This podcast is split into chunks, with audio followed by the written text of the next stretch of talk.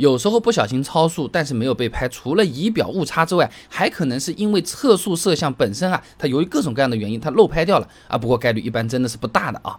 那么路上常见的测速摄像呢，大多为雷达测速。那当一个雷达要监控多个车道的时候啊，它就有出现问题的可能性啊。顾海生发表在《道路交通管理期刊》上面的论文《高速公路区间测速存在的问题及对策初探》上面讲啊，这单点测速设备取证系统当中呢，如果有超过一辆车子在图像中出现呢，系统它不能分辨出哪辆车子是超速的，那么这个图像就是无效数据，不能作为有效证据使用了啊。好比说张三的这个铅笔被偷掉了，但是老师一检查，发现李四和王五都有一模一样的铅笔，哎。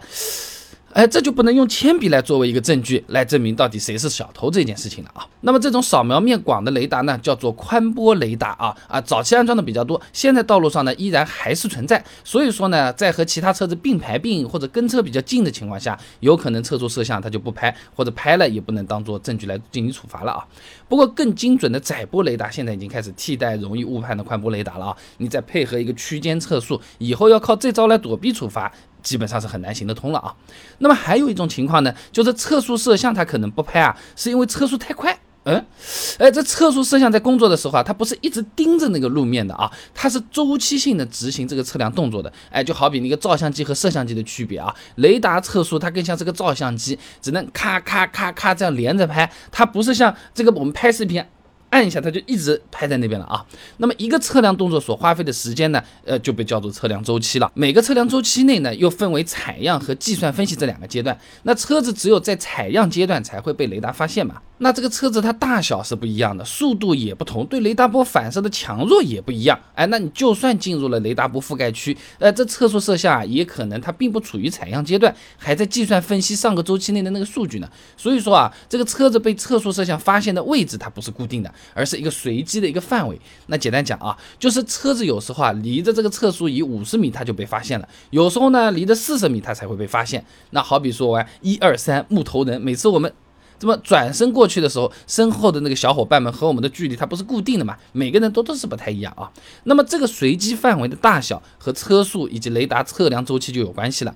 那么随机范围随着车速增大。它超过这个雷达波覆盖区域的时候啊，就有可能会发生漏拍的现象啊啊！不过对于现在的设备来说，这种情况已经很少了啊。国家标准 GB/T 二幺二五五二零幺九机动车测速仪里面讲的啊，它呢对测速单元的相关性能有个规定的，测速单元测速范围至少满足每小时二十到两百公里，而且呢超速车辆的捕获率和图像有效率要达到百分之九十以上。所以说，现在想要通过开得快来躲避测速摄像，概率很小，嗯，几乎是不可能。哪怕是可能，命有没有也考虑一下问题。两百码开起来，我我是吃不消的啊。那么，如果这个车子被其他车子挡住了，哎，也有可能会不触发这个测速的摄像啊。范军华等人发表在《中小企业管理和科技期刊》上面有论文啊，在雷达测速仪在现场鉴定中发现的问题上面讲啊，当雷达测速仪安装在路边时，超速车辆可能因为其他车辆，尤其是大型车辆遮挡而逃过处罚。你就好比。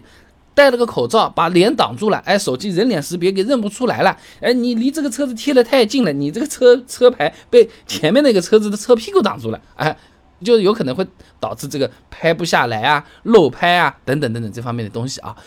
不过为了避免这种问题，大多数测速摄像头啊都是安装在道路左侧的，哎，这方便监控左侧超车的这个车辆，或者有的就干脆啊就是装在这个道路正上方的这个龙门架上面了，挡不牢了现在啊。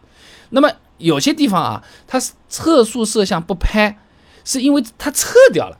哎，它其实只有一个壳儿，里面已经没有这个这这个这个这个探头了啦。那这个和路边放个警察形象的这个假人拿了个旗子，哎哎哎，在那边挥啊，有点像啊。长安大学王高清有篇论文分享给你，《浙江省高速公路养护安全生产管理体系研究》上面说啊，放置警示假人可以警示过往司机，提醒他们减速慢行，降低事故发生的概率。所以有的地方，即使这个测速仪撤掉了，这壳子还留在那边，说不定是故意的。就是个警示作用啊，所以总的来讲，测速摄像确实可能因为和其他车子并排啊、被挡住啊、车速快等等被漏拍，但偶尔漏拍只能归结于运气比较好。你想要刻意的用这种方法去躲，相当相当的困难。再加上最近各地呢推广更有效的区间测速，开车就不要超速，文明驾驶最快达到目的地的办法就是安全合规的参与交通，哎，平安你我他，这个是最快最好的啊。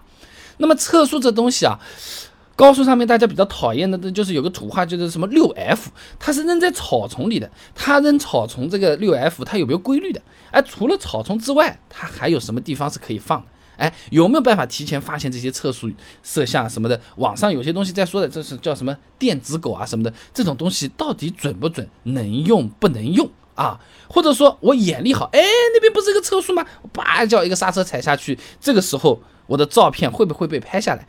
想知道这些很简单，关注微信公众号“备胎说车”，回复关键词“电子眼”就可以了。那我这个公众号呢，每天给你一段汽车使用小干货，文字、音频、视频，挑自己喜欢的版本就可以了。备胎说车，等你来玩哦。